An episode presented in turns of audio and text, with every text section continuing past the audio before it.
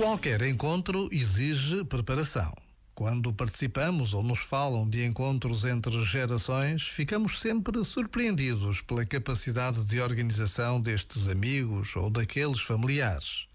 O encontro que o mundo conhece como Jornada Mundial da Juventude é um destes casos, mas numa dimensão extraordinária por inúmeras razões.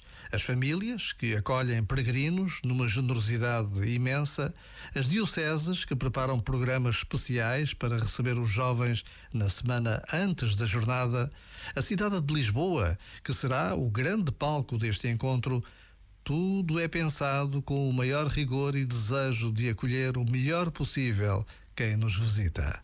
Os jovens são o presente e o futuro da humanidade. Poder fazer parte deste projeto é um desafio e uma oportunidade única.